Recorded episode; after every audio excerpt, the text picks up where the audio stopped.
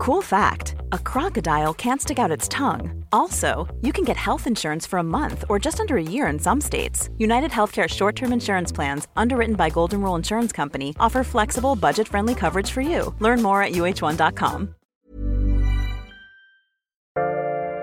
Bonjour, je suis Agathe Le Caron. Bienvenue dans Ex, le podcast qui vous parle d'amour au travers d'histoires toujours extraordinaires.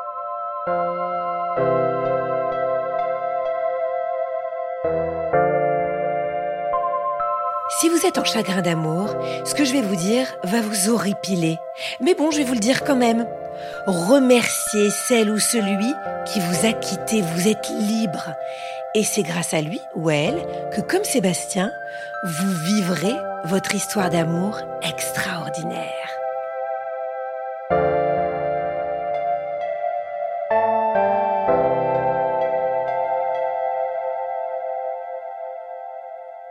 Nous sommes en 2008.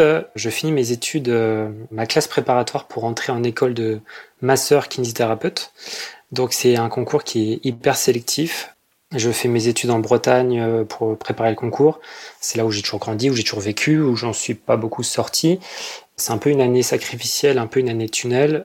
À l'issue de cette année, bah, j'espère pouvoir intégrer une école et pouvoir commencer une vie étudiante et euh, faire des expériences.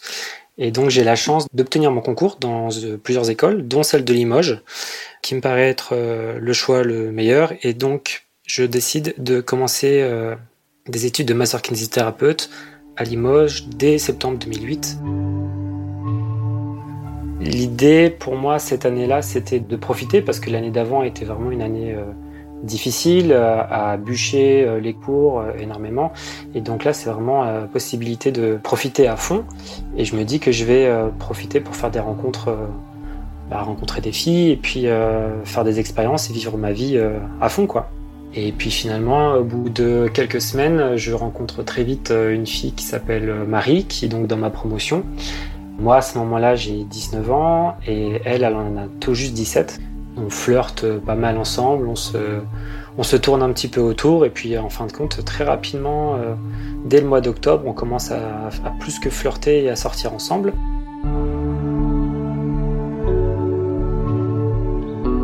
Marie, c'est une fille euh, assez timide. Elle est très jeune, elle a 17 ans, elle a sauté des classes, elle a eu son concours du premier coup, donc c'est de très loin la fille la plus jeune de la promotion. D'ailleurs, je crois que c'est l'étudiante naît la plus jeune de France à ce moment-là. On dirait vraiment euh, presque une femme-enfant où euh, on a vraiment envie de la protéger. Euh, moi, je me rappelle qu'elle est, très belle, elle est blonde. Et elle m'intrigue, voilà, parce que, bah aussi par, son histoire, parce qu'elle est, vraiment très jeune. Et qu'est-ce qui fait qu'une fille aussi jeune que ça peut se retrouver déjà en première année de kiné à son âge?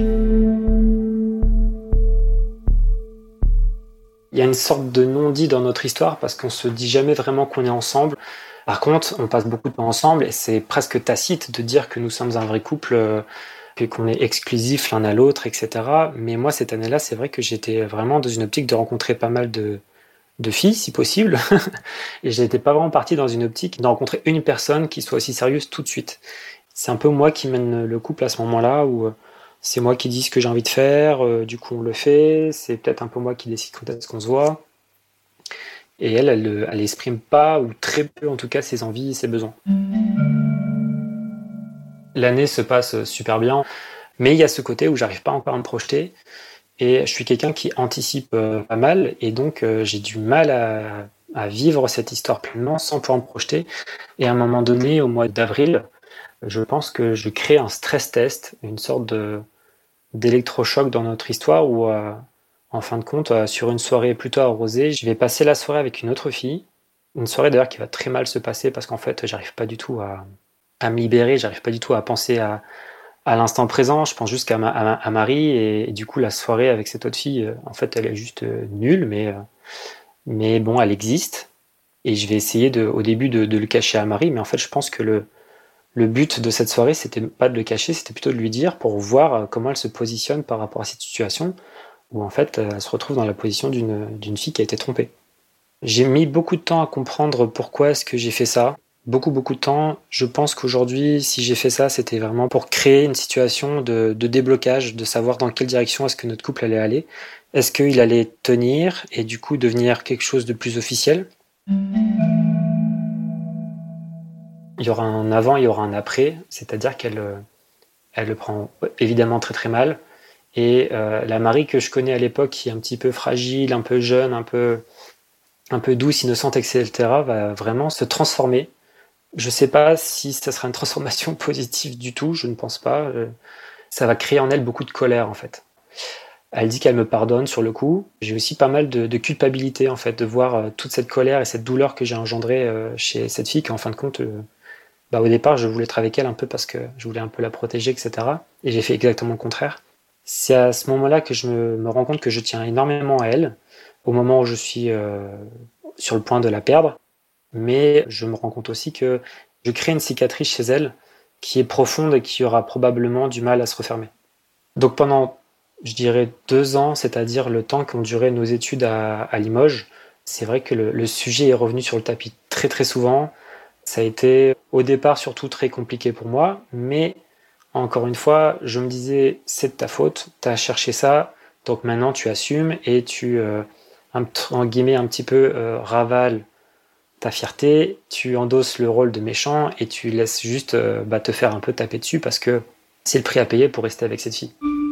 C'est vrai que c'est peut-être pas euh, la meilleure moyen de commencer une histoire, mais euh, cette histoire-là, quelque part, elle va aussi euh, ben, passer un step supérieur à ce moment-là, parce que bah, finalement, ce sera à ce moment-là aussi qu'on va se dire des premières fois je t'aime, qu'on va se rendre compte à quel point on tient l'un à l'autre, et qui va, entre guillemets, créer le ciment de notre relation pour les années à venir à ce moment-là.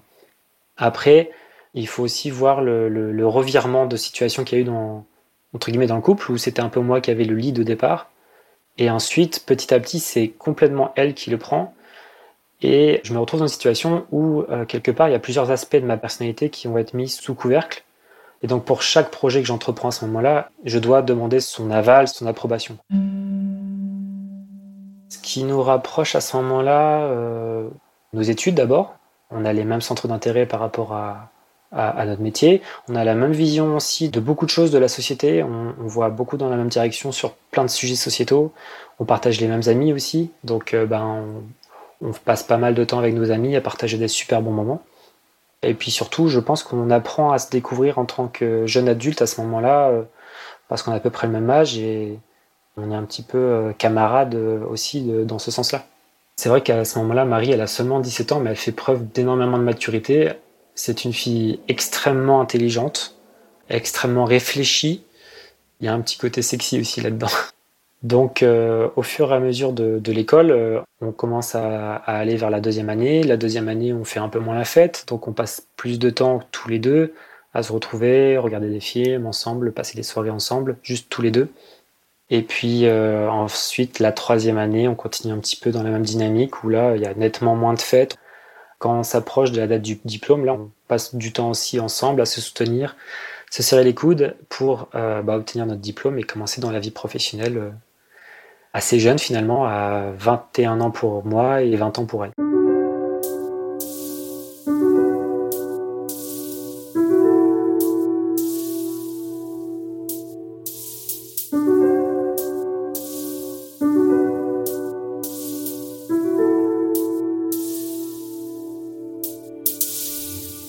À ce moment-là, en 2011, quand on est diplômé, on doit aussi se projeter vers l'avenir. Qui dit diplôme dit également ensuite vie professionnelle derrière, mais euh, la question c'est où, quand, comment. Euh, et donc notre avenir ensemble en tant que couple va aussi être dirigé par nos choix euh, après les écoles. Et après l'école, on décide de partir sur l'île de la Réunion, comme beaucoup de paramédicaux, dans les dom-toms. Pour moi, c'est assez compliqué parce que comme j'ai jamais vraiment quitté la Bretagne, Ensuite, je suis arrivé à Limoges. Euh, là, ça va être la première fois que je prends l'avion, la première fois que je vais quelque part en dehors du territoire métropolitain. Et moi qui suis un peu casanier, ça me sort vraiment de ma zone de confort. Les premiers temps sur l'île de la Réunion, c'est vraiment le dépaysement total, c'est tropical, euh, c'est grandiose, c'est vraiment très différent de tout ce que je connais. Mais euh, Marie, à ce moment-là, c'est vraiment une locomotive, je la suis. C'est elle qui prend encore une fois le lead, qui décide de plein de trucs, et moi je la suis tête baissée. Ça se passe super bien. Au début, on, pense y rester six mois, et puis ça se passe tellement bien que ben, finalement, on renouvelle l'expérience encore euh, pendant un an, et puis deux ans. On développe notre expérience d'adulte aussi sous les tropiques, c'est-à-dire qu'on aura notre premier appartement, notre premier chez nous ensemble, notre premier travail ensemble, nos amis en dehors des cercles de kiné là-bas, etc. Donc c'est vraiment, euh, c'est vraiment génial. On fait du trail, on fait des voyages en hélicoptère au-dessus de l'île, c'est la grande vie, c'est génial. Le fait d'être sur un, environnement, on va dire, étranger aussi à Limoges, Marie se détend, elle, elle pense moins à ce qui s'est passé là-bas. Il s'est passé euh, quelques temps aussi maintenant, donc euh, deux ou trois ans après, l'eau a un petit peu coulé sous les ponts, du moins c'est ce que je crois. Elle en parle presque plus, de temps en temps, mais euh, encore une fois, je me dis c'est normal, c'est une cicatrice profonde qui a du mal à se refermer. Nos années d'innocence continuent gentiment sur l'île de la Réunion jusqu'en 2014. Un ami à nous, assez proche, qui s'appelait Laurent, décède à l'issue d'un accident d'apnée. Euh, on le retrouve le lendemain de sa pêche en apnée sur une plage, donc euh. Cet ami Laurent, il avait une soif de vivre vraiment débordante. Il vivait sa vie comme si euh, demain tout pouvait s'arrêter. Bah, finalement, il a eu assez raison parce qu'il est décédé très jeune. Et ce décès nous a marqué et nous a fait prendre conscience de la chance qu'on avait d'être jeune, en bonne santé et que il fallait qu'on aille encore plus loin, qu'il fallait qu'on profite encore plus à pleine dents de la vie.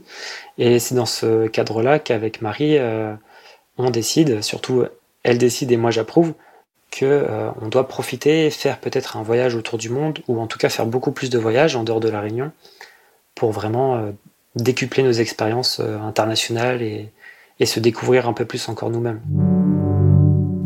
Dans ce cadre-là, en 2015, on part faire un voyage, un premier voyage en Afrique du Sud. On commence déjà un petit peu à, voyager. En 2016, on décide d'aller encore plus loin cette fois-ci, et puis on part en Nouvelle-Zélande.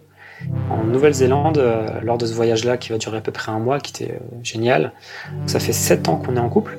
Je décide de euh, demander la main de Marie lors de ce voyage pour ceux qui aiment le, Seigneur des Anneaux notamment, je lui ai fait la proposition devant le volcan qui s'appelle Ngaruowe, qui est le volcan symbole du Seigneur des Anneaux, qui a représenté en fin de compte la, montagne du destin dans le livre où a été forgé euh, l'anneau et détruit à la fin du livre, blablabla. Et donc je trouvais ça assez sympa de lui offrir un anneau devant ce volcan et elle accepte ma proposition de mariage pour sceller un petit peu notre futur un peu plus ensemble.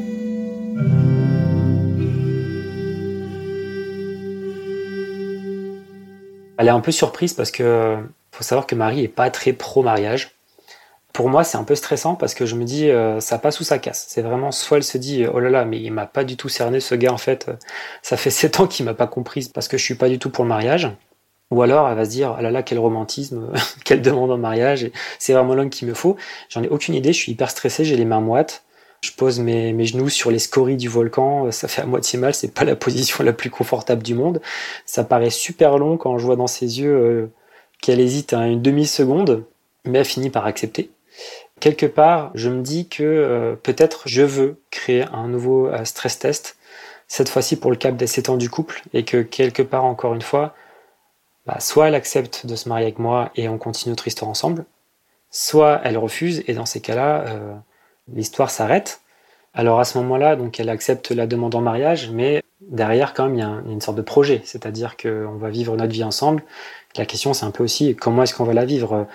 Moi, je lui fais assez vite comprendre que ce que je veux, c'est de retourner en métropole après euh, tous nos voyages, parce que euh, ben, j'apprends à ce moment-là que ma sœur est tombée enceinte, que je vais être tonton. Et je veux pas être le tonton qui vit à la Réunion et qu'on voit une fois tous les trois ans pour Noël et qu'on connaît pas, alors que je suis assez proche de ma famille. Je veux pas euh, faire ça à ma famille d'être vraiment le tonton inconnu, quoi. Donc je lui propose ça. Elle accepte. Moi, je lui dis que je voudrais avoir des enfants, fonder une famille. Euh, elle accepte.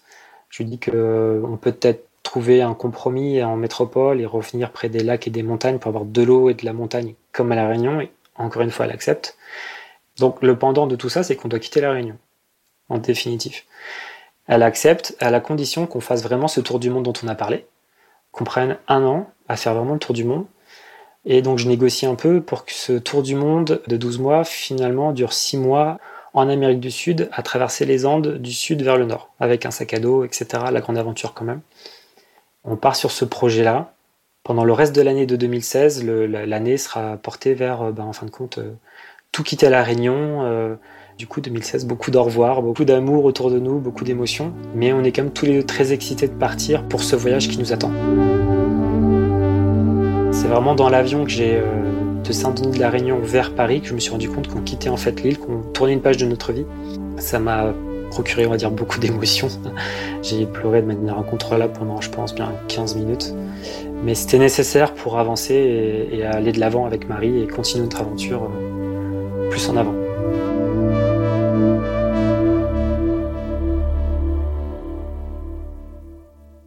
Pendant ces trois semaines-là, on a quitté la Réunion. Oui, c'était en plein été avec euh, les arbres fleuris, euh, les parfums des fruits, etc.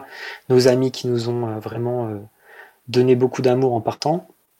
Et on arrive en métropole pour célébrer Noël avec nos familles, mais sauf qu'en métropole, c'est le plein hiver, il pleut, il fait froid, c'est gris.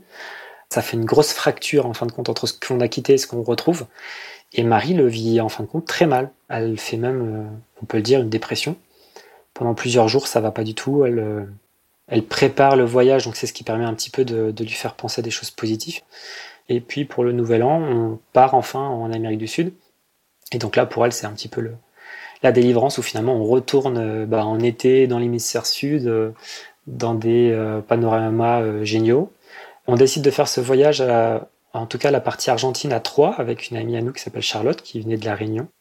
Et on commence cette aventure à Ushuaia, du coup, le 1er euh, janvier 2017. En arrivant à Ushuaia, ou même en partant de, Paris, moi, je suis hyper heureux parce que je sais que ce qui nous attend, ça va être super.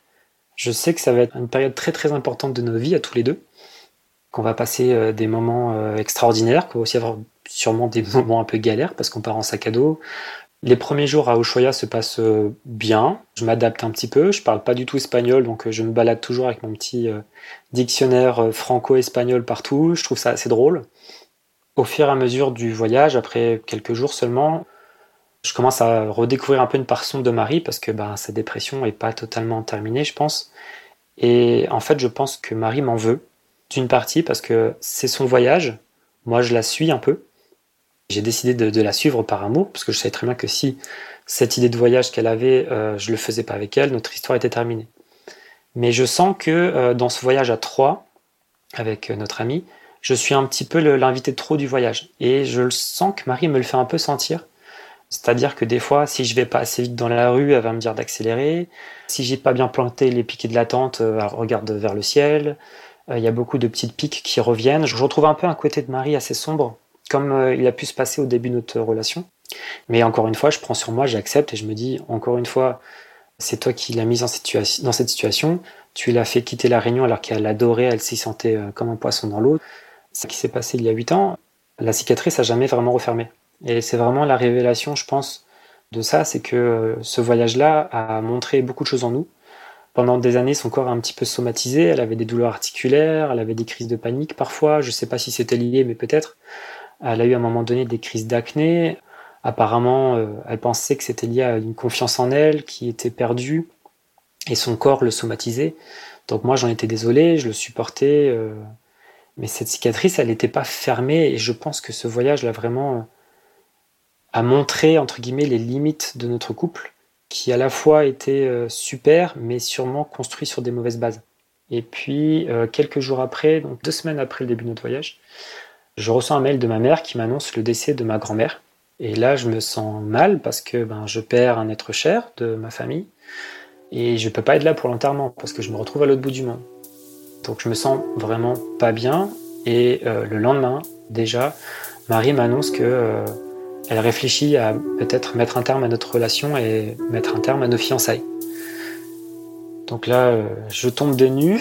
Je me suis dit que on passait des moments difficiles, mais qu'on avait surmonté d'autres choses. Mais à ce moment-là, je suis en plein déni, je me dis, euh, ça va lui passer.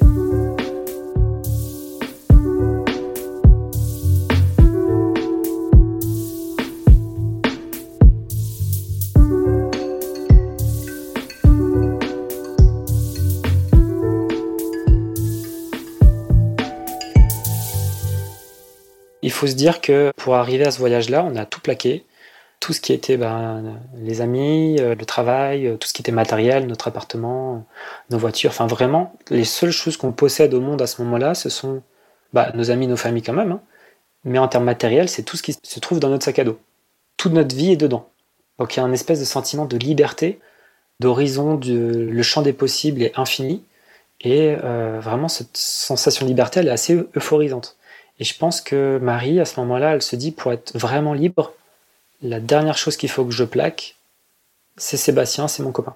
Je suis vraiment dans l'incompréhension la plus totale, et donc je suis en déni. Hein. Clairement, je suis complètement en déni. Je pense que il n'y a rien d'irréparable. Euh, on est tous les deux déclinés. Notre métier, c'est de réparer les choses, les personnes en l'occurrence. Ça peut être réparé, c'est pas grave, ça va passer. On dort là-dessus, on se dit, euh, bon, on y réfléchit. Euh, et le lendemain, on part pour un trek de, trois jours dans les Andes argentines. Et on doit passer à un moment donné par un col qui est majestueux. La vue au-dessus du col est vraiment magnifique, etc.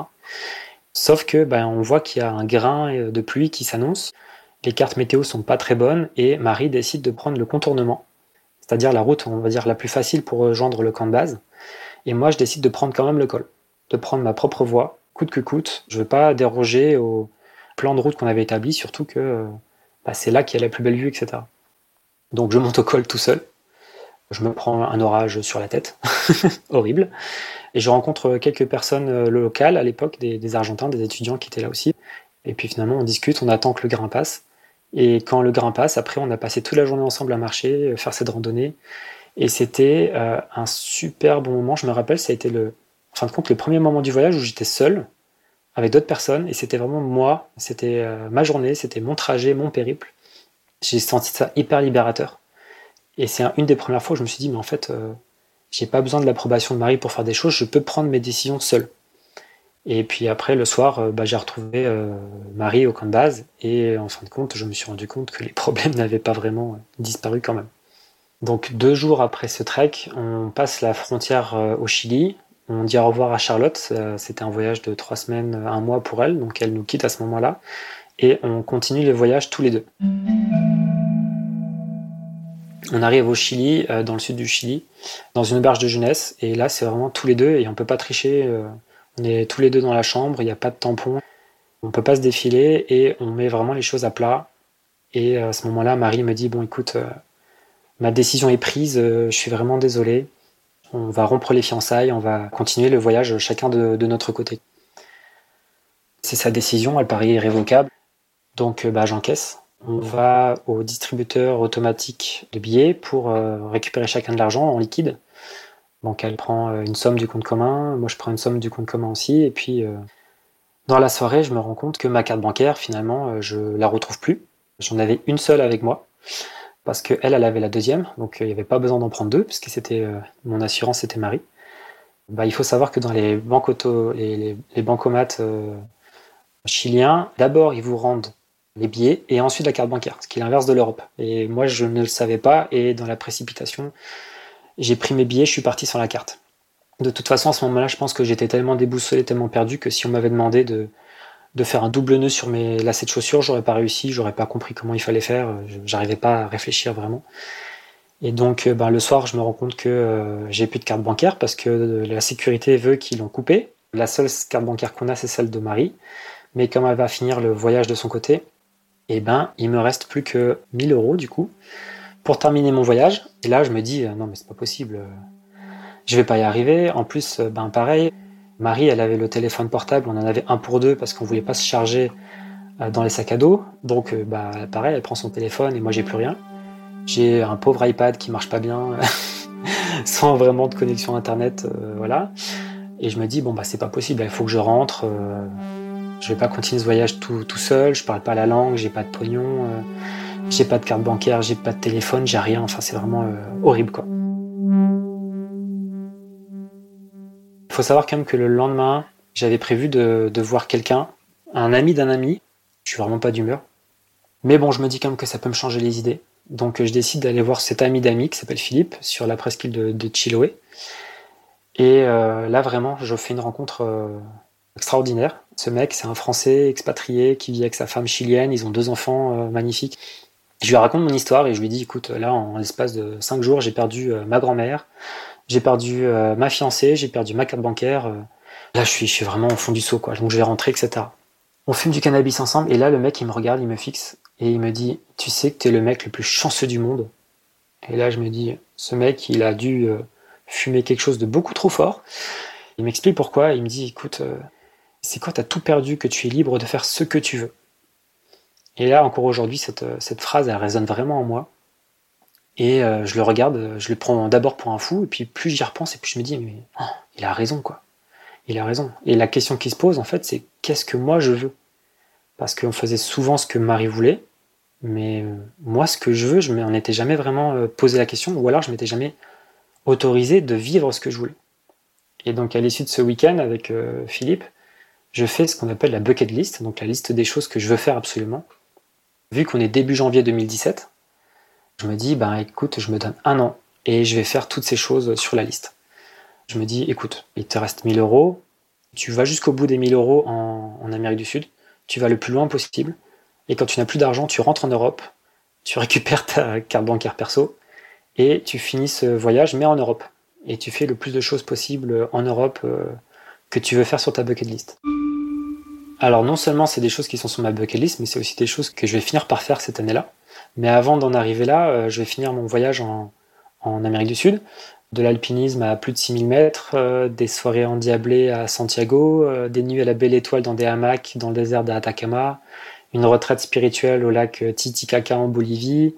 Je vais vraiment profiter jusqu'au dernier centime et jusqu'au dernier jour de ce voyage en Amérique du Sud avant de rentrer à Paris.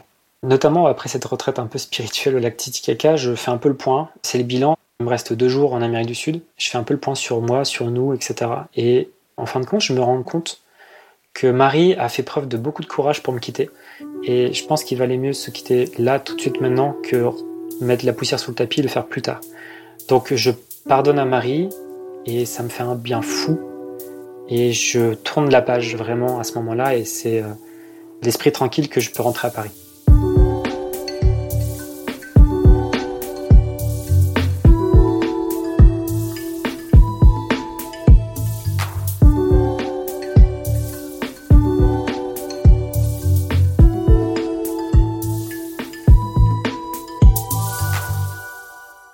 Alors je prends un avion euh, depuis la Bolivie, depuis La Paz jusqu'à Paris avec une euh, connexion à Madrid. Et là je me dis, euh, je réfléchis vite dans ma tête. Je sais que j'ai un copain qui va être en vacances dans pas longtemps. Je lui propose d'aller en Espagne avec moi ce jour-là parce qu'il a un billet. Il me dit ok, banco. Finalement j'ai un voyage, on va dire gratuit vers l'Espagne avec un copain plus un autre aussi. On y sera à trois. On fera quelques jours en Espagne, super. Donc l'Andalousie, etc.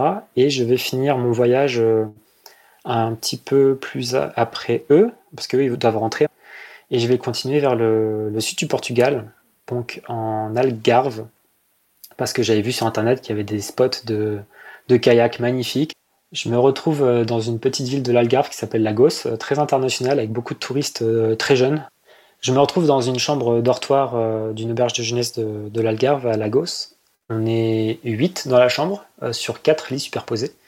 Et c'est vraiment l'exemple type de l'auberge espagnole avec euh, une américaine, un finlandais, un suédois, deux allemandes, un australien, un français. On est vraiment euh, un petit groupe sympa. On se retrouve à table le soir et on, est vraiment, euh, vraiment dans la déconne. On s'entend bien, on boit du vin, on rigole, etc. Et on se dit, bah tiens, on va poursuivre la soirée dans un bar à côté. Donc on est tous d'accord pour partir dans le bar. Et puis, Juste avant de partir dans le bar, euh, il y a cette fille américaine, très jolie, typée asiatique, avec qui je discute. Et euh, je la trouve vraiment très très jolie. Mais je me dis à ce moment-là, c'est impossible qu'une fille comme ça puisse s'intéresser à moi. Elle est trop jolie, elle est trop exotique. Mais euh, bah, je m'intéresse à elle et on discute un petit peu. On rigole pas mal. Et à la fin de notre discussion autour de, la table à dîner, elle me dit écoute, moi, j'ai un rencard ce soir, euh, un Tinder date avec un gars euh, que je connais pas, un portugais. Donc, on s'est juste euh, texté sur, sur Tinder.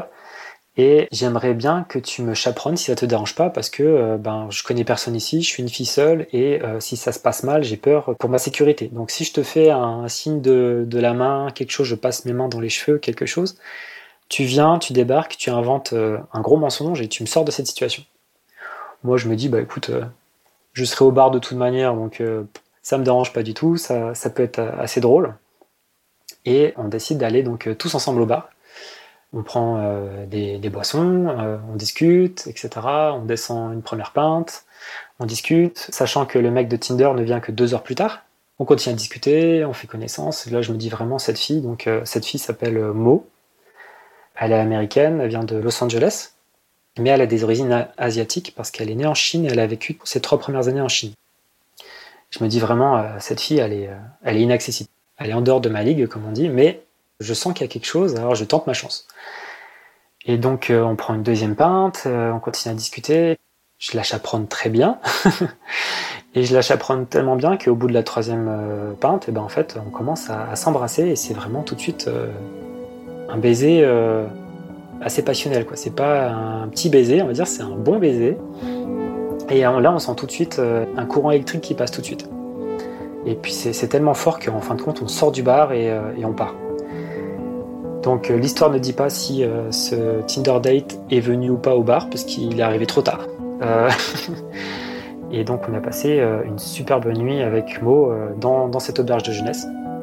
Et le lendemain, je devais quitter cette auberge de jeunesse pour partir vers Lisbonne. Mais finalement, euh, j'ai tellement un beau feeling avec elle que je décide d'annuler mon bus, j'annule ma nuit d'hôtel, c'est pas grave, et je prends une nouvelle nuit dans cette auberge de jeunesse pour passer une nuit supplémentaire avec elle. Le surlendemain, euh, je pars de l'auberge de jeunesse et on se dit au revoir. C'est pas un déchirement, mais c'est presque une déception parce que je me dis c'est dommage, il aurait pu se passer quelque chose entre nous et la distance. Euh, l'exotisme fait que ben, notre relation elle n'a pas d'avenir euh, possible. Mais la vie est faite comme ça, il faut avancer. Cette fille, Mo, ça a été la, la première fille après, après Marie. Moi, je le vois comme euh, une sorte de petite renaissance, c'est-à-dire que ben, je vois que en fin de compte, je plais toujours. Donc c'est quand même positif. En plus, je plais à quelqu'un qui me plaît aussi, donc c'est super euphorisant. Alors après ça, moi je vais à Lisbonne euh, et puis ensuite à Barcelone, etc. Je vais faire différentes villes. Mo, c'est pareil, elle est en Europe pour euh, un voyage de six mois parce qu'elle est en freelance et elle peut travailler en télétravail un peu partout. Donc on fait plus ou moins le même voyage, mais on n'a pas du tout un plan commun parce qu'on n'a pas décidé du tout de voyager ensemble. J'ai quand même réussi à avoir le numéro de Mo assez rapidement dans le voyage à Lisbonne et je lui demande tout d'abord de m'envoyer des selfies tout bêtement parce que euh, j'étais tellement euh, traversé par sa beauté que j'avais envie bêtement de montrer une photo à mes copains, un petit peu la photo de trophée. Je sais aujourd'hui que c'est complètement stupide, mais euh, c'était ça. Et Mo décide de ne pas m'envoyer de selfie, elle ne veut pas, elle refuse. Et j'ai aucun moyen de trouver une photo d'elle sur Facebook, rien du tout.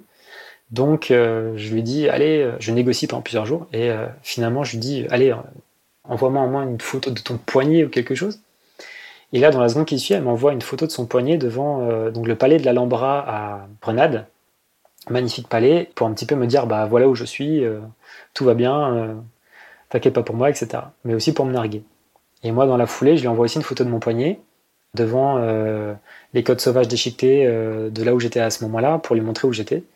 Et comme ça, on a commencé un petit jeu où on a appelé ça les, les c'est-à-dire les photos de poignet, où on envoyait des photos de notre poignet partout en Europe où on était, et on disait toujours s'il n'y a pas de Wi-Fi, c'est-à-dire que ton histoire n'a pas existé. Il faut savoir qu'entre nous, on communique en anglais. Moi, dans mon euh, broken English, dans mon anglais un petit peu euh, français. Donc assez vite aussi, on envoie un petit peu plus de messages. Il n'y a pas que ces photos-là, elle devient un peu ma confidente parce que bah, je suis quand même un petit peu toujours dans le deuil de ma séparation d'avant. Donc euh, j'ai besoin de quelqu'un qui me confier, par exemple. Et euh, un mois plus tard, elle m'envoie euh, un message en me disant euh, Est-ce que ça te dirait qu'on se revoie? Et moi, dans ma tête, je me dis C'est complètement impossible. Moi, je suis à Amsterdam, elle, elle est à Rome. Comment est-ce qu'on peut se revoir? C'est complètement fou. Enfin, je lui dis Ben oui, j'adorerais, mais bon, c'est impossible, quoi. Elle me dit Écoute, là, je vois, il y a un avion Rome-Hambourg. Hambourg, c'est pas très loin de là où tu es. si tu conduis jusqu'à Hambourg, moi, je prends l'avion, je suis là demain matin. Je lui dis Ok. Et là, je me dis, waouh, cette fille, elle est capable de traverser un continent entier pour venir à ma rencontre. Et moi, je trouve ça complètement dingue, quoi, à ce moment-là. Et elle, elle m'a dit, tu sais, on ne vit qu'une fois. Donc, euh, cet acronyme YOLO, je connaissais pas, c'était un truc d'adolescent apparemment, mais elle me dit ça, euh, YOLO, on ne vit qu'une fois, donc euh, allez, on le fait quoi. Je lui dis oui, forcément.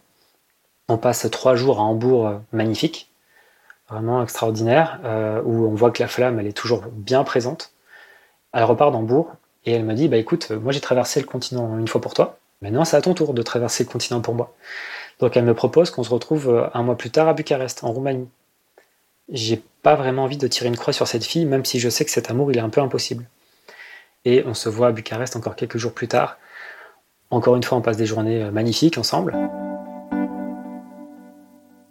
Quand on se retrouve, euh, c'est vraiment euh, l'aventure ensemble. On va dire qu'on se catalyse l'un et l'autre l'aventure du voyage. En anglais, euh, ils ont une expression qui disent partner in crime. Donc c'est les, complices, on va dire, du crime. Et quand on est ensemble, on, vraiment, on, croque la vie à pleines dents. C'est vraiment génial.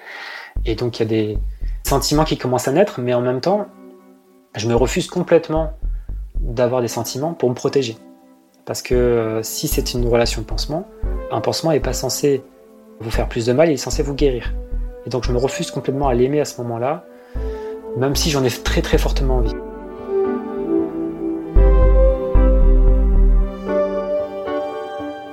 Et un mois plus tard, je lui dis maintenant c'est à ton tour de traverser le continent une nouvelle fois pour moi.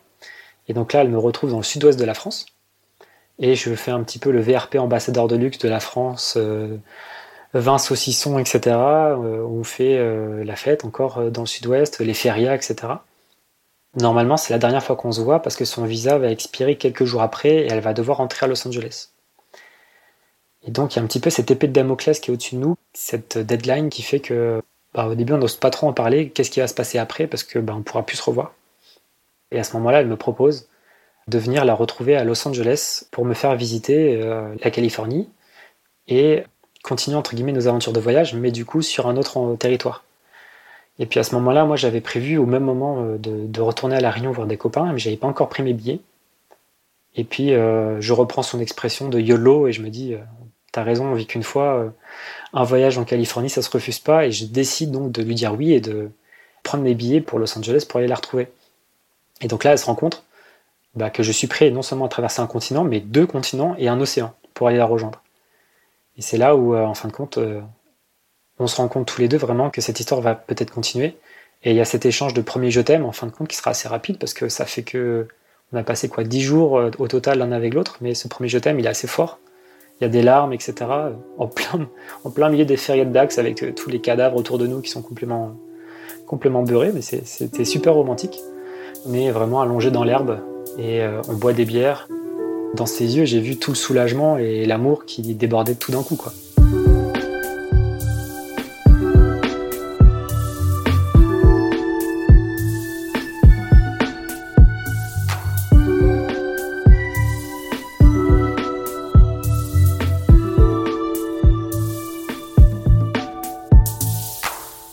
Alors entre euh, ces férias et puis la Californie, il se passe un mois où je vais travailler pour financer mon voyage en Californie parce que bah, j'ai plus beaucoup d'argent. J'arrive en Californie et on va faire un, road trip en Californie avec euh, la voiture euh, de ses parents. C'est une grosse voiture parce que les voitures américaines sont forcément grandes. Et on installe un lit à l'intérieur. Donc on va vraiment faire tout le tour de la Californie en dormant dans sa voiture à moindre frais. C'est vraiment un voyage magnifique. Le seul bémol, c'est que, ben, entre guillemets, je peux pas rencontrer ses parents, parce que vu que ses parents sont d'une famille traditionnelle chinoise, si elle ramène quelqu'un à la maison, c'est-à-dire que c'est l'homme qu'elle va probablement épouser. Donc j'ai interdiction de rencontrer ses parents. j'ai le droit d'être dans leur voiture, mais pas de les voir. Donc ça, c'est assez drôle. Donc le voyage dure trois semaines. Et pareil, on ne sait pas de quoi demain sera fait, donc on repousse un petit peu la, discussion et, après, le plus longtemps possible dans ce voyage pour vraiment profiter à fond de ce voyage et quand on se retrouve à l'aéroport international de Los Angeles, avant de, que je prenne mon, vol, et eh ben on se dit que euh, on peut pas se dire au revoir comme ça, c'est pas possible. Donc encore une fois, on pleure. En fait, c'est vraiment déchirant de se dire au revoir et on se dit ça fait trop mal, on peut pas rester là-dessus. Et on se fait une promesse à ce moment-là, c'est euh, que notre relation a probablement 1% de chance de réussir, 99% de chance de ne pas réussir, mais pour ce 1% là, on va se promettre de tout donner pour euh, entretenir ce pourcent de chance que ça marche et vraiment coûte que coûte euh, de pas baisser les bras. Après ça, c'est à son tour de traverser euh, deux continents et un océan pour venir me voir. Donc moi j'avais accepté un remplacement dans les Alpes en hiver où j'étais logé euh, par un centre de rééducation dans un chalet dans une station de ski, donc c'était vraiment un truc de rêve. Et on a profité de ce chalet avec Mo pendant deux mois où on a appris à skier ensemble tous les deux, euh, on a mangé de la fondue, de la raclette, c'était génial. Et on va commencer cette relation un peu longue distance à faire des va-et-vient entre ben, l'Amérique et la France on va se retrouver à Montréal, à mi-distance entre Los Angeles et, Paris. On va se retrouver dans le sud de la France l'été, à profiter euh, vraiment de, la Méditerranée pendant que moi je travaille. Donc euh, des, moments euh, gravés à jamais dans, ma mémoire. Et puis quelques temps après, donc là ça fait presque deux ans de relation, on décide quand même que ces allers-retours Amérique-Europe, à un moment donné, c'est bien gentil, mais ça peut pas durer éternellement. Et donc on décide d'un commun accord de s'installer en France pour continuer notre relation de manière plus pérenne et plus stable. Je décide de m'installer près de la frontière suisse, vers Genève, parce que c'est très international, et donc pour elle, il y aura moins de complications d'intégration en tant qu'américaine, asiatique, pour se faire comprendre, pour comprendre les gens, et aussi parce que comme c'est une cité internationale, Genève, elle pourra peut-être trouver du travail plus facilement. Et pour ce faire, elle va prendre un visa touriste longue durée en France, donc c'est un visa qui dure 12 mois, et elle décide de se reconvertir. Elle va plus être freelance, elle va faire du codage informatique pour pouvoir continuer à faire du télétravail depuis Genève. Donc clairement, là, le, but, c'est de vivre ensemble, c'est de se donner euh, encore plus de chances de, créer un avenir commun ensemble, de vivre en fin de compte notre quotidien ensemble. Pour l'instant, on a vécu des voyages, donc c'est super cool, mais c'est pas entre guillemets la vraie vie. Je passe plus de temps euh, à ce moment-là près de Genève parce que j'ai commencé mon travail. Je nous ai trouvé un petit nid avec un appartement, etc. Elle, elle est toujours un petit peu sur Los Angeles. Et le temps que j'installe tout le nid pour qu'elle puisse arriver et juste poser ses affaires, et eh ben voilà, je prépare un petit peu tout pour son arrivée, pour que ce soit le plus simple possible pour elle. Et elle décide donc d'arriver avec une première euh, flopée, on va dire, de valises en janvier 2020 elle commence un petit peu à s'installer, euh, on commence un peu à choisir euh, des plantes. Et très vite, euh, elle repart pour Los Angeles parce que c'était bientôt le nouvel an chinois et l'anniversaire des 60 ans de sa maman. Et elle voulait louper ça pour rien au monde. Donc, elle en profite de l'occasion pour rentrer en février aux États-Unis. Et fin mars, elle doit revenir en France avec le reste de ses bagages pour finir de s'installer définitivement en France. Je me réjouis vraiment de, enfin pouvoir vivre notre vie à deux et au moment où elle va revenir euh, du coup fin mars en France avec moi. Mais évidemment, ça s'est pas passé comme prévu. Le Covid a frappé et le président américain décide d'une manière unilatérale de fermer les frontières entre l'Europe et les États-Unis. Je crois que c'était autour du 12 mars, quelque chose comme ça. Et son billet d'avion est prévu pour le 27. Au départ, il ferme les frontières pour deux semaines et on se dit, ok, c'est pas grave, quand ça va réouvrir, elle prendra le premier avion et elle viendra en Europe. Sauf que ça dure un petit peu plus longtemps que prévu. De deux semaines, c'est passé à une durée indéterminée. Et donc, euh, elle est partie fin janvier 2020. On est en mars, avril, mai, toujours pas de nouvelles de réouverture. Donc moi, je suis tout seul dans cet grand appartement euh, qui est vide de sa présence. Et euh, ça commence un peu à devenir compliqué parce que ben, le confinement fait que euh, ben, on fait pas grand chose, on n'a pas grand chose à se raconter. Et on se dit, euh, ben, on, commence à se poser un petit peu des questions sur l'avenir.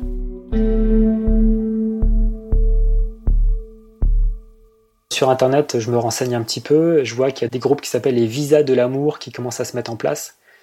Ils racontent euh, des couples franco-américains, la difficulté de ne pas se voir, l'éloignement, ils essayent de faire des, recours pour euh, faire reconnaître leur droit à l'amour, parce que ben, même si on n'est pas marié, même si on n'est pas paxé, même si on n'a pas de lien de parenté, pas de visa de résidence, etc., l'amour doit exister. Donc ben, je me reconnais vachement là-dedans.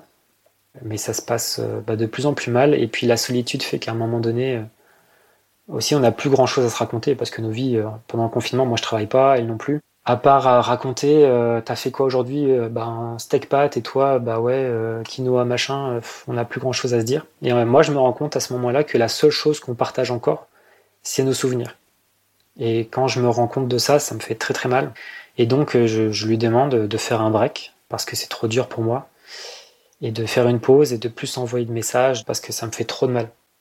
Et à ce moment-là, je me rends compte que je perds en fait ma meilleure amie, ma confidente et ma meilleure, ma meilleure tout quoi. C'est vrai que non seulement c'est décevant, mais c'est frustrant parce que bah, on y était presque quoi. À 15 jours près, elle allait emménager. Et on se dit si, si près du but, c'est vraiment rageant. Je fais entre guillemets un bilan sur notre relation et puis je me dis à la base c'était peut-être une relation de pansement. Je sais pas, j'aime pas du tout ce terme, mais c'est devenu beaucoup plus que ça. On était tous les deux deux entités indépendantes, libres, mais aimantes, adultes, avec euh, des conversations géniales. À chaque fois que l'un ouvrait la bouche, l'autre apprenait quelque chose, parce qu'on venait tellement de, milieux tellement différents. Chaque discussion était magique.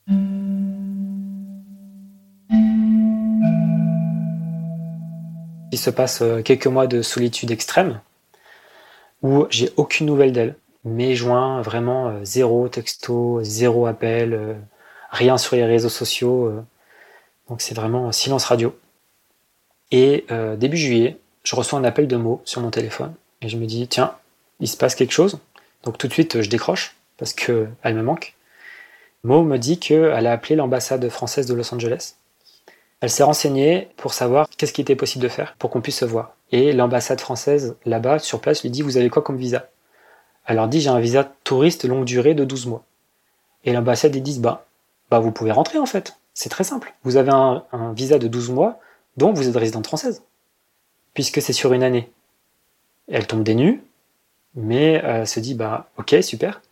Elle m'appelle pour m'annoncer ça et elle me dit écoute euh, si tu veux encore de moi, dans deux semaines je suis dans un avion et je suis en France et on peut se revoir. Euh. Et là je me dis waouh.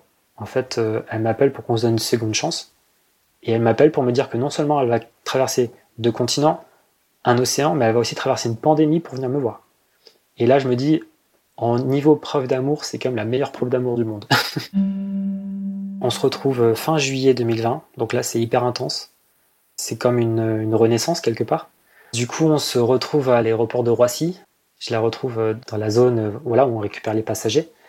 c'est trop drôle parce que je la vois encore avec ses deux masques Covid sur le visage, avec plus une visière, plus. Euh, enfin, si elle avait pu mettre un scaphandre, elle l'aurait fait, je pense, pour pas attraper de microbes dans l'avion. Donc on peut pas s'embrasser parce que c'est un peu le Covid, mais euh, bon, on le fait quand même. Et c'est hyper fort, on n'arrive pas vraiment à se lâcher. On marche bras dessus, bras dessous. Enfin, c'est vraiment euh, comme si, si je la lâchais, c'est comme si elle allait repartir tout de suite. On prend la voiture et on retourne chez nous. Et là, c'est un ouf de soulagement. Et en même temps, je me dis, quand on se retrouve la première euh, nuit dans notre appartement près de Genève, j'ai l'impression qu'on se méfie l'un de l'autre. Parce que bah, il s'est passé deux mois, deux mois où on ne sait pas du tout ce qui s'est passé dans la vie de l'autre, et où peut-être on peut apprendre quelque chose qui nous fera du mal, et qui fera que tout tombe à l'eau, ou pas, je ne sais pas. Il s'est passé aussi le fait que bah, on a une deuxième chance, mais qu'est-ce qu'on en fait maintenant? Parce que ça veut dire que peut-être il faut mettre des choses à plat. Et donc, euh, je, trouve qu'on est assez méfiant l'un de l'autre. Et puis, dès la première nuit, on met les choses à plat, on se dit les choses franchement, et on crève l'abcès. Et en fin de compte, on se rend compte que, bah non, la flamme est toujours là, que les projets qu'on a, ils sont top, et qu'on a vraiment envie que ça marche, et, que cette deuxième chance, on va la saisir à fond. Et, puis là, la méfiance, elle disparaît dès le lendemain, quoi.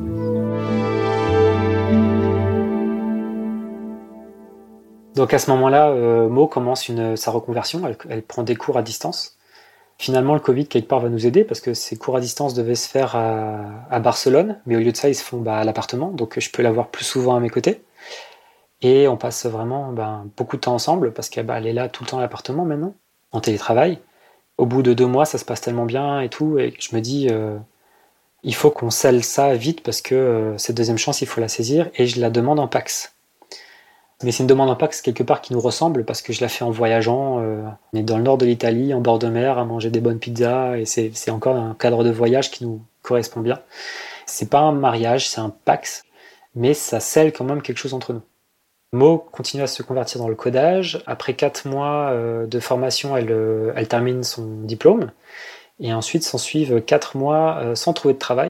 Donc euh, elle est au chômage dans un pays étranger, elle ne parle pas la langue, et pour elle c'est quand même assez compliqué ces adaptations, on n'a pas forcément non plus beaucoup d'amis, parce qu'à ce moment-là, bah, moi je suis assez nouveau comme dans la région, le Covid fait qu'on ne peut pas rencontrer les gens, les bars, les restaurants sont fermés, donc c'est vraiment euh, nous, euh, dans notre cocon, donc là on est en début 2021, 9 février 2021, elle trouve du travail sur la côte Est, en télétravail, comme ça, comme sur la côte Est, il y a moins de décalage horaire que la côte euh, Ouest, elle peut travailler depuis la France un petit peu en décalé. Donc finalement, on a tous les deux notre vie professionnelle, on habite en France, moi je travaille en Suisse, et elle a travaillé pour les États-Unis. Donc ça continue toujours dans cette euh, logique internationale. Et on trouve notre équilibre comme ça, à, vivre ensemble, à manger ensemble, sauf que moi quand je prends mon dîner le soir, bah, pour elle c'est sa pause déjeuner. Quoi. Donc ça c'est assez drôle. Aujourd'hui, on est en 2022. C'est vrai que c'est un peu différent. Les choses se sont un peu réouvertes depuis le Covid. Il y a un petit peu de temps qui s'est passé. On se connaît mieux. On a appris à vivre ensemble, à se connaître encore plus. On connaît nos défauts, on connaît nos qualités. Et euh, tout ça fait que ça nous renforce encore plus dans l'idée qu'on veut vraiment passer notre, notre vie ensemble. Maintenant, on est paxé depuis euh, plus d'un an. Pour sceller notre union, en novembre, on attend une petite fille qui va venir euh, agrandir un petit peu notre équipe de partenaires de crime ou euh, qui va se rajouter à notre petite équipe pour vivre les aventures avec nous et puis pimenter un petit peu euh, ces aventures. Si c'était à refaire, je referais tout pareil parce que ben faut pas vivre avec des regrets. Je pense que tout ce qui a été vécu en bon ou en moins bon fait ben, que je suis la personne que je suis aujourd'hui et que euh, je me sens bien et je me sens bien aussi avec mon histoire je pense que j'ai besoin de, raconter ça pour un petit peu tourner la page définitivement de ce que j'ai vécu avec Marie. Et ce podcast me permet de définitivement me tourner vers l'avenir. Un avenir que j'ai peut-être euh, été un petit peu frileux à développer avec moi, peut-être euh, au départ, parce que je voulais me protéger tout simplement. Et après ce qui s'est passé avec le Covid, je me suis rendu compte qu'il fallait que je fasse tomber les barrières et que je, vraiment je, je vive cette histoire euh, à fond et que je lui fasse une grande place dans mon cœur parce qu'elle le mérite. Et je voudrais la remercier aussi pour sa patience et pour euh, tout ce qu'elle m'apporte aujourd'hui, pour m'accompagner tous les jours et faire de ma vie euh, bah, chaque jour une aventure.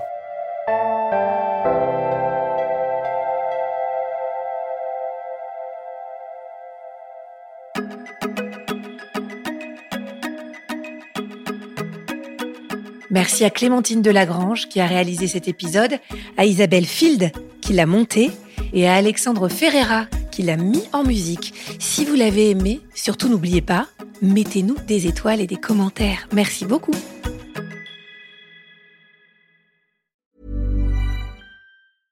Cool fact a crocodile can't stick out its tongue. Also, you can get health insurance for a month or just under a year in some states. United Healthcare short term insurance plans, underwritten by Golden Rule Insurance Company, offer flexible, budget friendly coverage for you. Learn more at uh1.com.